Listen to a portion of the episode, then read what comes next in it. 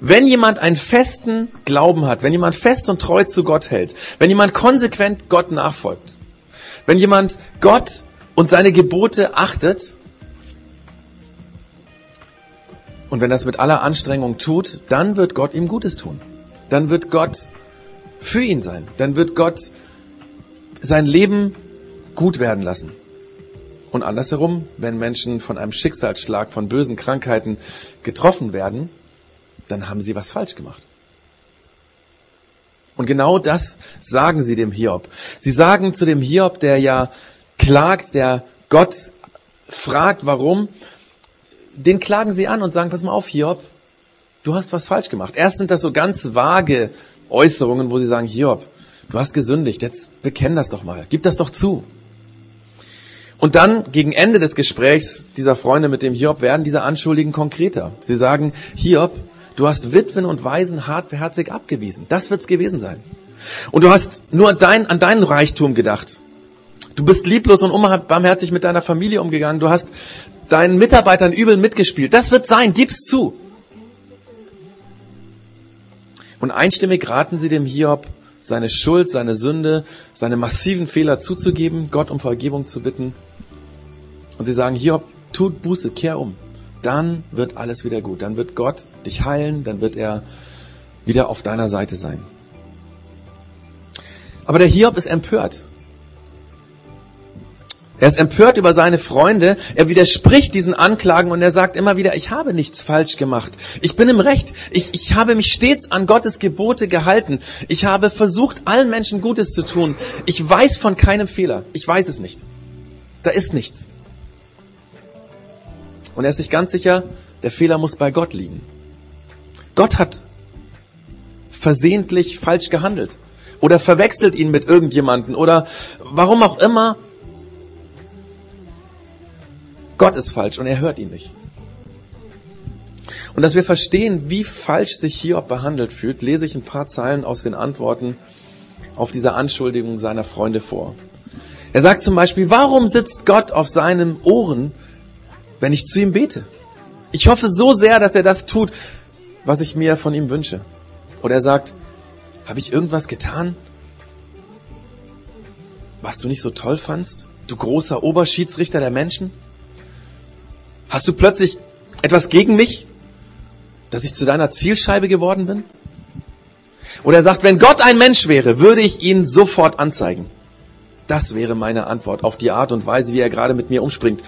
Wenn es doch nur einen Schiedsrichter geben würde, der zwischen uns beiden vermitteln könnte.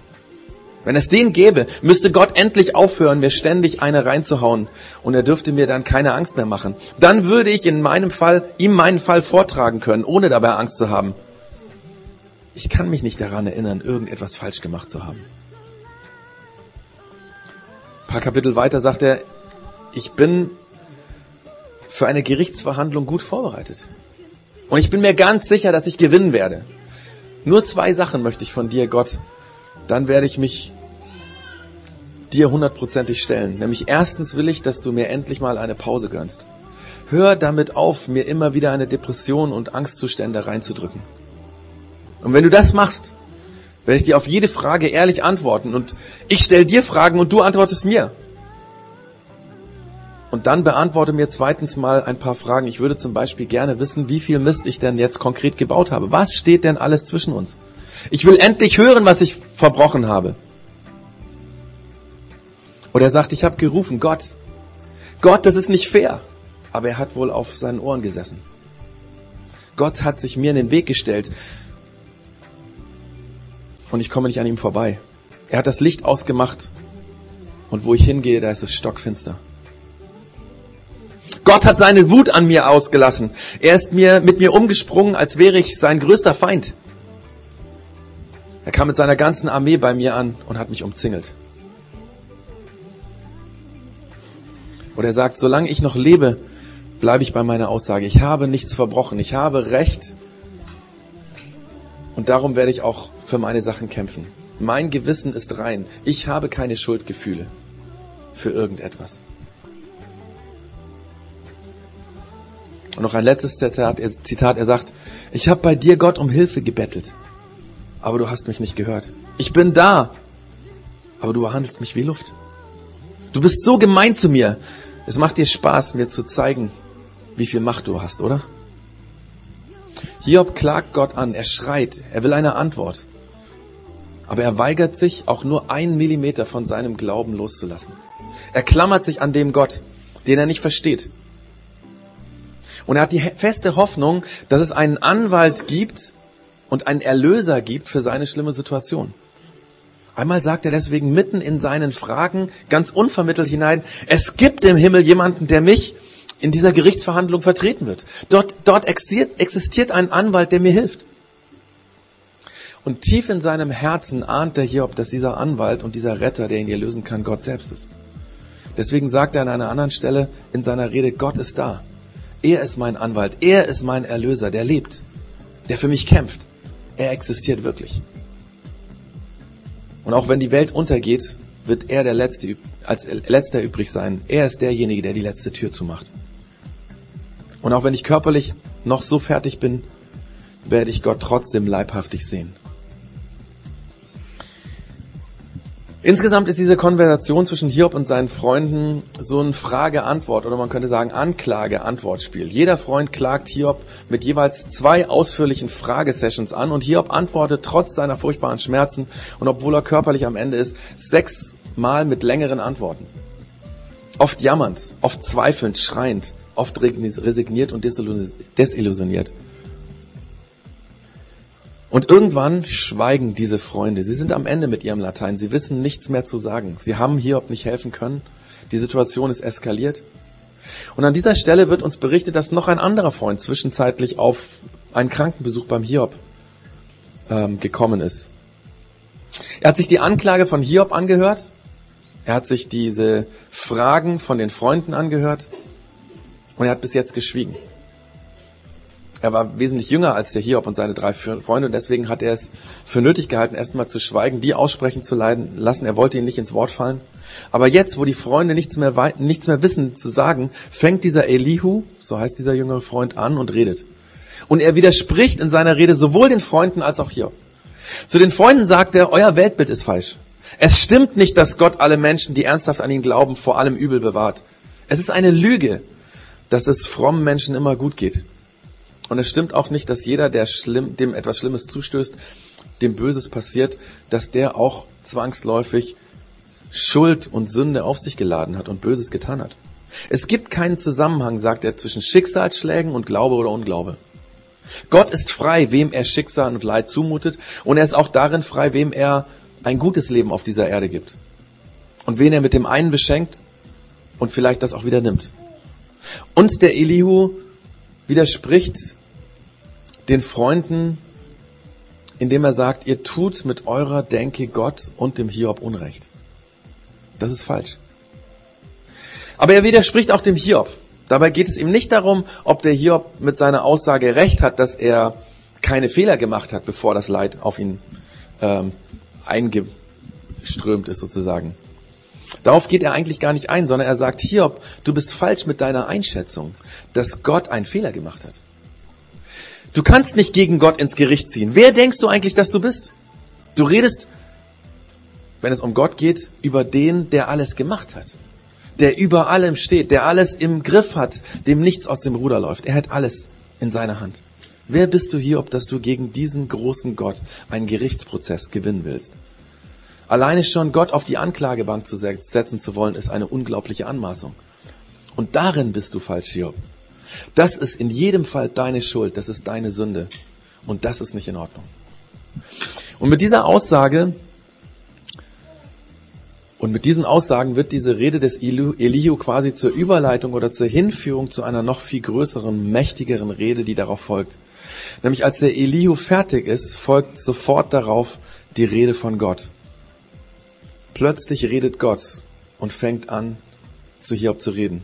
Und was Gott nach dieser Einleitung von dem Elihu gesagt hat, das hören wir uns jetzt im O-Ton an. Der Sven wird uns das vorlesen. Nicht die ganze Passage, wir haben es ein bisschen gekürzt, weil sonst würde es den Rahmen hier sprengen. Aber fast die ganze Rede werden wir uns jetzt anhören, was Gott auf diese Situation des Hiob gesagt hat.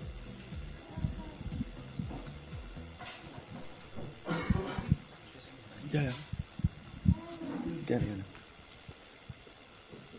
Auf die Kante setzen, oder? Okay. Richtig, ja.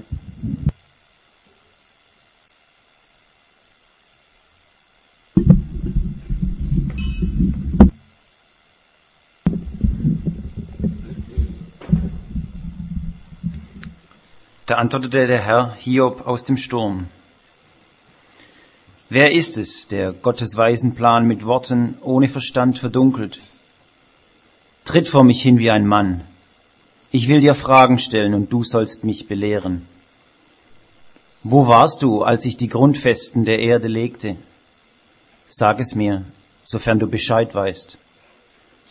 Weißt du, wer ihre Maße festlegte oder wer das Maßband über ihr ausspannte? Worauf sind ihre Stützpfeiler eingesenkt?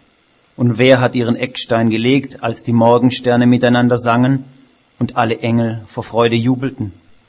Wer hat das Meer mit Toren verschlossen, als es hervorbrach und aus dem Schoß der Erde quoll? Ich bekleidete es mit Wolken und wickelte es in Windeln aus dichtem Nebel. Ich steckte seine Küsten ab und versah es mit Tor und Riegel. Ich sagte, bis hierher darfst du kommen und nicht weiter. Hier sollen sich deine stolzen Wellen brechen. Hast du jemals in deinem Leben den Morgen herbeigerufen oder der Morgenröte befohlen, sich im Osten zu zeigen, damit ihr Glanz die Enden der Erde erfasst und die Gottlosen verscheucht? Dann tritt die Gestalt der Erde deutlich hervor und alles zeigt sich rot gefärbt. Dieses Licht wird dem Gottlosen entzogen und sein Arm, den er zum Schlag erhoben hat, wird zerbrochen. Bist du bis zu den Quellen vorgedrungen, aus denen die Meere entspringen? Hast du beim Spazierengehen die Urflut durchquert? Haben sich die Tore des Totenreichs vor dir geöffnet und hast du das Tor des Todesschattens gesehen? Hast du den Überblick über die ganze Weite der Erde? Sag es mir, wenn du dich mit all diesen Dingen auskennst. Wo ist der Weg zur Wohnung des Lichts und an welchem Ort hält sich die Dunkelheit auf? Kannst du sie dorthin bringen, wo sie gebraucht werden und sie dann wieder nach Hause begleiten? Natürlich, du weißt es.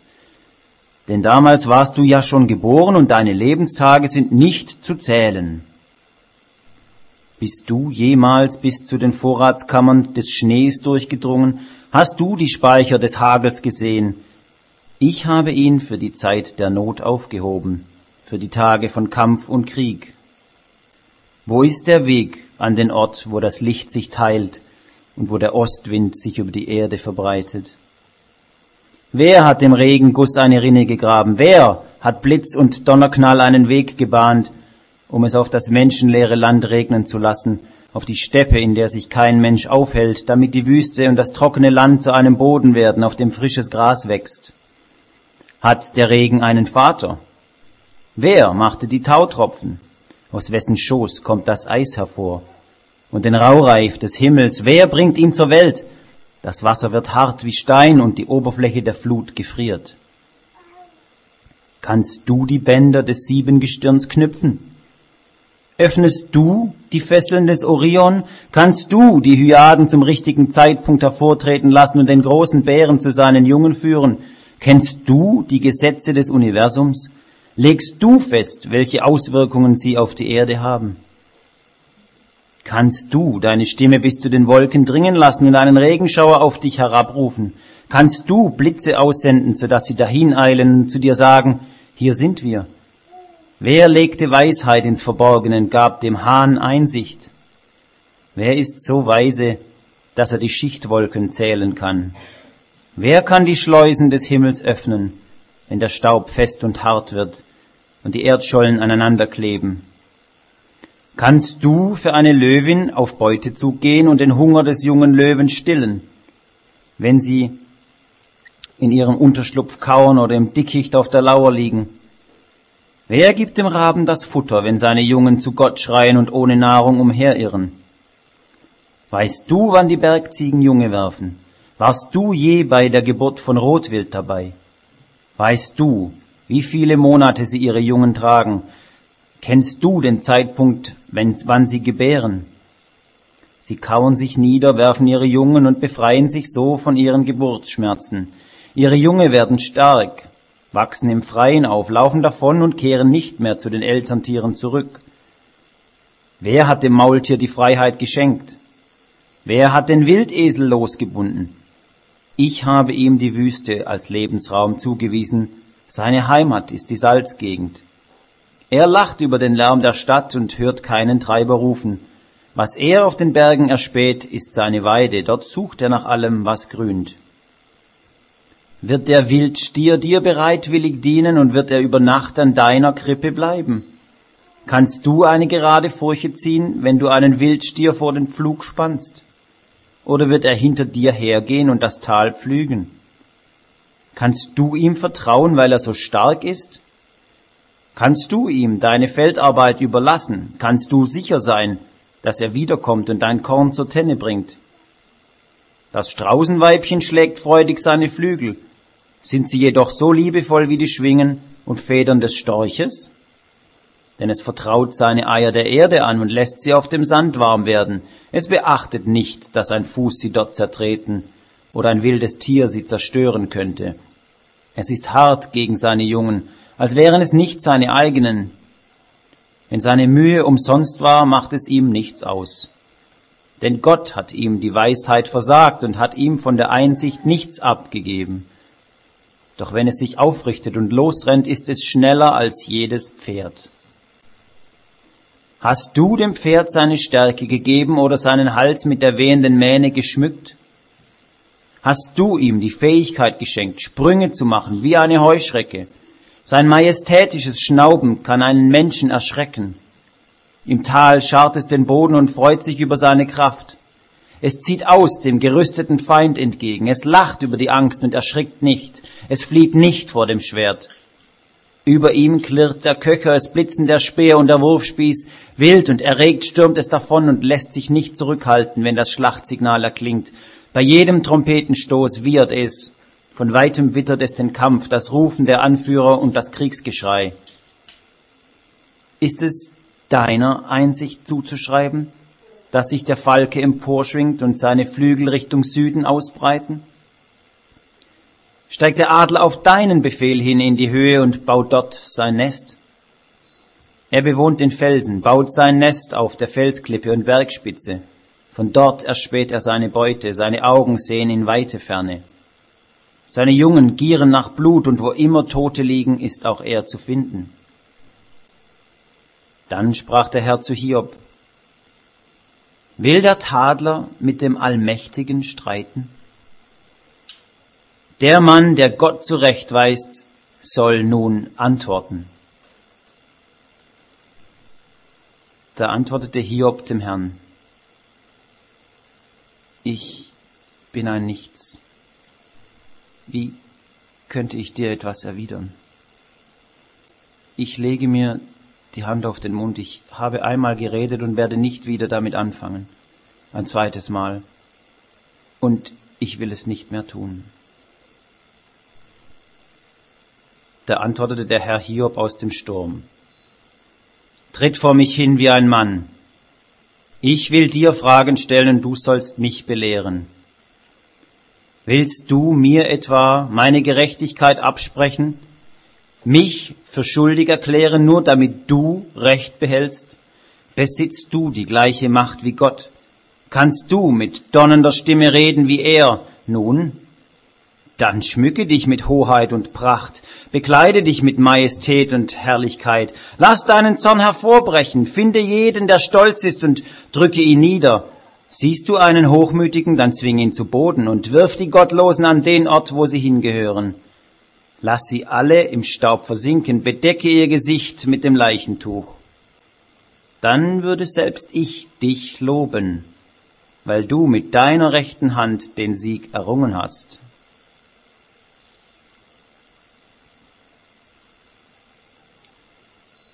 Da antwortete Hiob dem Herrn,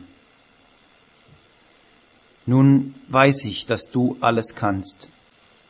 Kein Vorhaben ist für dich undurchführbar. Wer ist es, der Gottes weisen Plan ohne Verstand verdunkelt? Ja, Ich habe in Unkenntnis über Dinge geurteilt, die zu wunderbar für mich sind, ohne mir darüber im Klaren zu sein. Du hast gesagt, hör zu, ich will reden, ich will dir Fragen stellen und du sollst sie mir beantworten. Bisher kannte ich dich nur vom Hören sagen, doch jetzt habe ich dich mit eigenen Augen gesehen. Darum widerrufe ich, was ich gesagt habe, und bereue in Staub und Asche.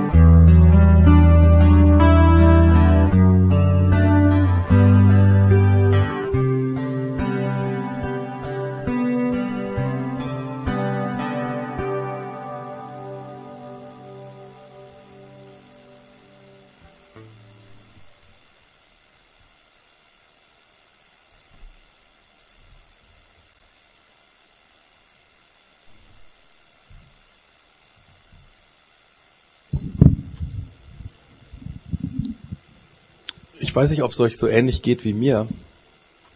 Als ich das gelesen habe, habe ich mich gefragt, was ist das für eine krasse Antwort?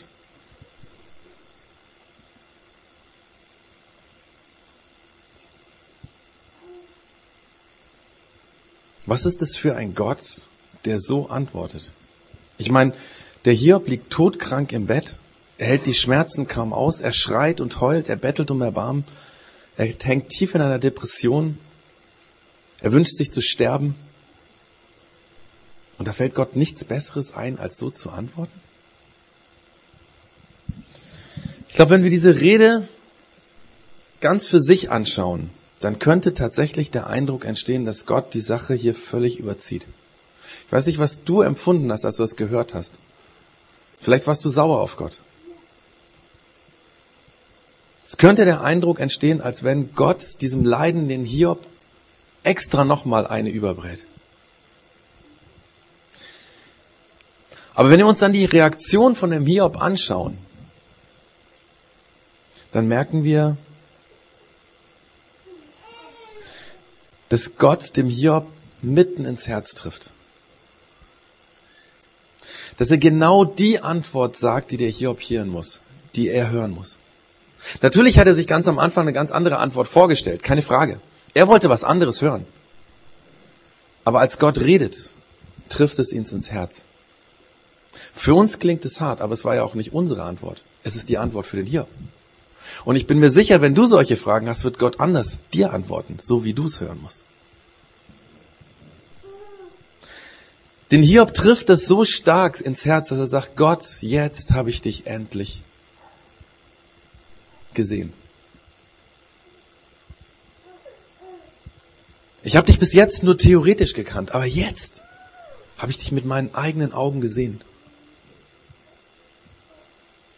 Und indem Gott den Hiob fragt, diese, diese Fragen stellt, warst du dabei, als ich die äh, Erde geschaffen habe? Oder hast du das Wasser gemacht? Oder kennst du die ganzen Abläufe der Natur und so weiter? Da will er ja nicht eigentlich Hiob bloßstellen, sondern er sagt dem Hiob, pass auf, so groß bin ich.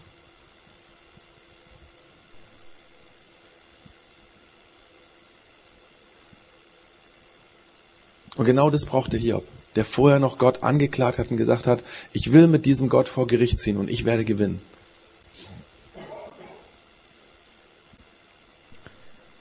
Und diese Begegnung verändert alles. Die verändert Hiob komplett. Nicht, weil er plötzlich irgendwie keine Probleme mehr hat. Die werden erst nachher gelöst, sondern weil er spürt, da ist ein Gott, da ist der Gott, an dem ich festgehalten habe. Nein, dieser Gott, an dem ich festgehalten habe, der ist größer, als ich, als ich denken kann. Der hat alles in der Hand, der hat alles im Griff, dem ist nichts aus dem Ruder gelaufen. Das ist in Ordnung.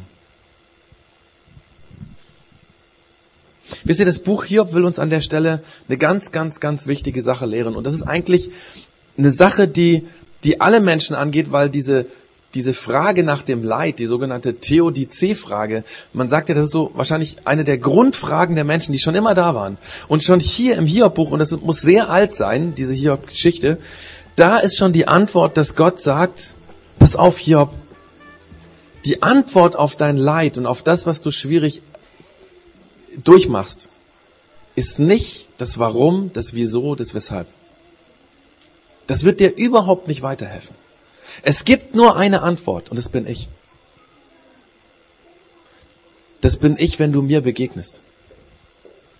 Wenn du spürst, dass ich wirklich da bin.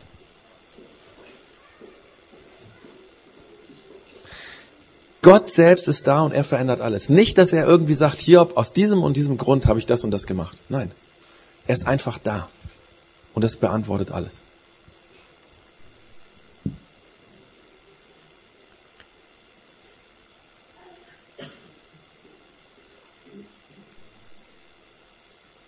Wie gesagt, der Hiob kannte bis dahin Gott theoretisch, aber plötzlich merkt er, wie er wirklich ist. Und das hilft ihm, mit der Situation auszukommen. Dass er weiß, da ist der, der mir allen Trost geben kann, den ich brauche. Das ist der, der ist da, der alle Krankheit heilen kann, der mir allen Reichtum zurückgeben kann, den aber auch nehmen kann. Der über allem steht, der trotzdem persönlich da ist und mich nicht vergisst, dem ich nicht egal bin. Die Antwort ist nicht einmal, dass Gott heilt. Ich meine, in dieser Geschichte heilt Gott am Ende. Und natürlich, ja, Gott heilt. Und er gibt ihm auch allen Reichtum zurück. Er bekommt sogar eine zweite Familie, weitere sieben Söhne und drei Töchter bekommt er und seine Frau geschenkt. Aber das ist nicht die Antwort. Die Antwort war Gott selbst. Der Durchbruch war da, wo, je, wo dieser Hiob Gott selber erkennt. Und an diesem Hiob-Buch ist was ganz, ganz Interessantes. Ich habe das in den letzten Tagen nochmal ganz durchgelesen. Und das Komische ist, dass ich als Christ den Eindruck habe, als wenn da Jesus drinnen vorkommt. Das Buch ist, wie gesagt, hunderte oder vielleicht sogar tausende Jahre älter als Jesus. Und trotzdem liest du das und der Matz hat es vorher schon gesagt. Der hat gesagt, ähm, wenn du das liest, dieses, dieses Wort Erlöser, steht sogar in Wikipedia drin. Das Problem dieses Buches ist, dass das Buch schon Dinge aufgreift, die im Alten Testament nie vorkommen, dass Gott nämlich der Erlöser selber ist.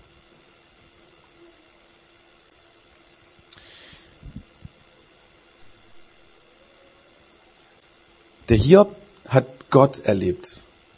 Und ich glaube, für uns ist das, was uns im Leid tragen kann, dass wir Jesus erleben.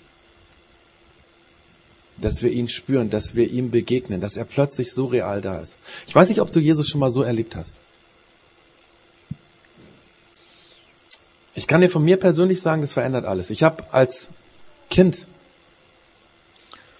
ich muss sieben Jahre gewesen sein, hatte ich ein Erlebnis, da war ich unten in meinem Schlafzimmer im Keller, wir haben beim Großeltern gewohnt und plötzlich war Gott da.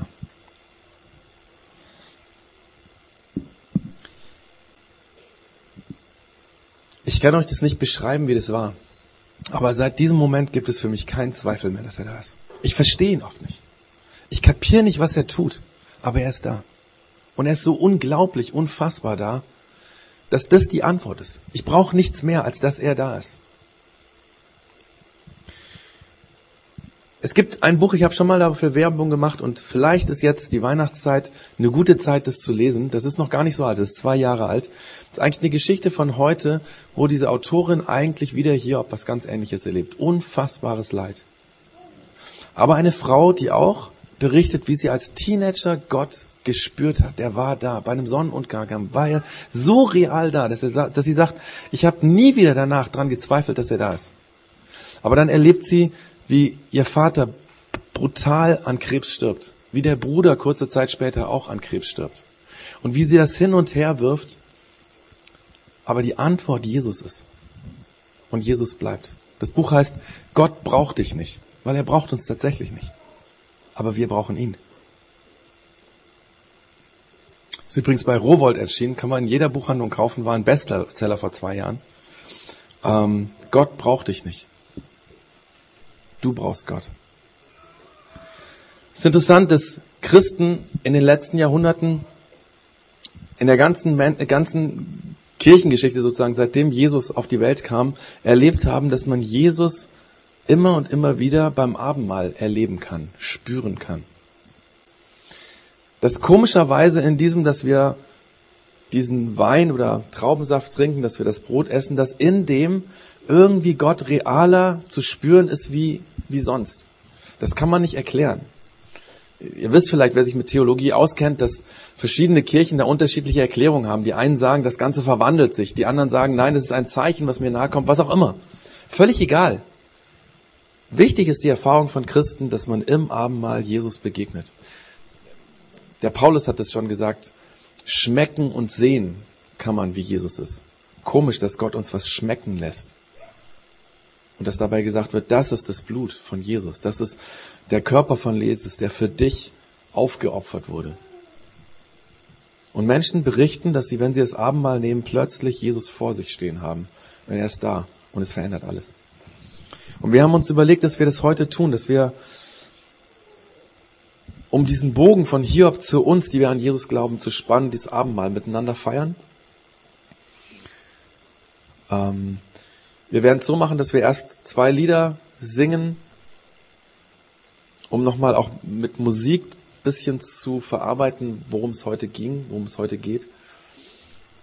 Und dann werde ich ähm, einen Bibelvers zitieren, ein Bibelzitat zitieren aus dem Jesaja, wo auch Jesus auftaucht, obwohl das auch viele hunderte Jahre vor Jesus geschrieben wurde, wo über Jesus geredet wird, wie er unsere Schmerzen, unsere Krankheit trägt.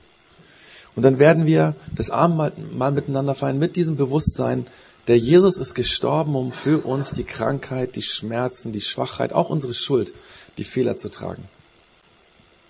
Und dass wir Jesus damit eine Möglichkeit geben zu sagen, berühre du mich, sei du da, ich will dich erleben. Der Jesaja schreibt vorausblickend über Jesus, es ist wahr. Er trug unsere Krankheit und lud auf sich all unsere Schmerzen. Aber wir dachten, er wäre von Gott geschlagen und geplagt und gemartert. Aber er ist wegen unserer Schuld verwundet.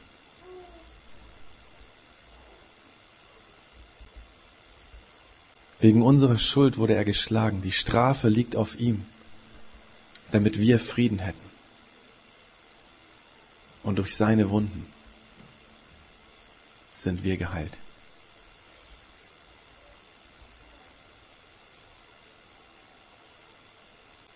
Jesus ist der, der uns durch seine Wunden heilt. Und deswegen wollen wir miteinander das Abendmahl feiern, wo wir daran denken, dass Jesus für uns gestorben ist.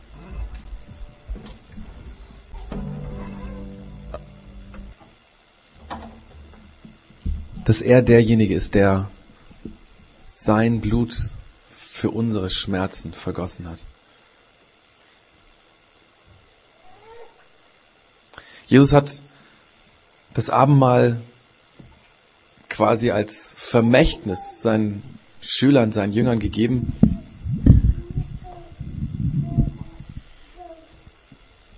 Und er hat gesagt, feiert dieses Mal immer wieder, wenn ihr an mich denkt. Er hat bei dem letzten Abendessen, was er mit seinen Jüngern gefeiert hat, irgendwann während der Mahlzeit ein Stück Brot genommen, hat seinen Jüngern gegeben und hat gesagt, das ist mein Körper, der für euch zerbrochen wird. Und nach dem Essen hat er einen Kelch, wie damals üblich, mit Wein genommen, hat ihn seinen Jüngern gegeben und hat gesagt, dieser Kelch, dieser Becher ist der neue Bund, der zwischen Gott und euch geschlossen wird. Und weil Jesus uns gesagt hat, tut es und erinnert euch an das, was ich für euch tun werde, damals war er noch gar nicht gestorben, möchten wir jetzt das feiern. Und du darfst wissen, wenn du jetzt das Brot isst, dann ist er da. Und wenn du von diesem Traubensaft trinkst, dann darfst du wissen, er ist da. Sein Blut ist für mich vergossen.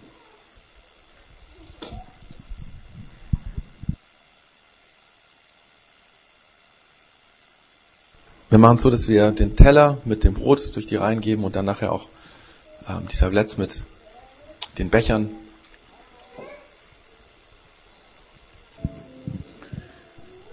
Der Hiob hat gesagt, ich weiß, dass mein Erlöser lebt.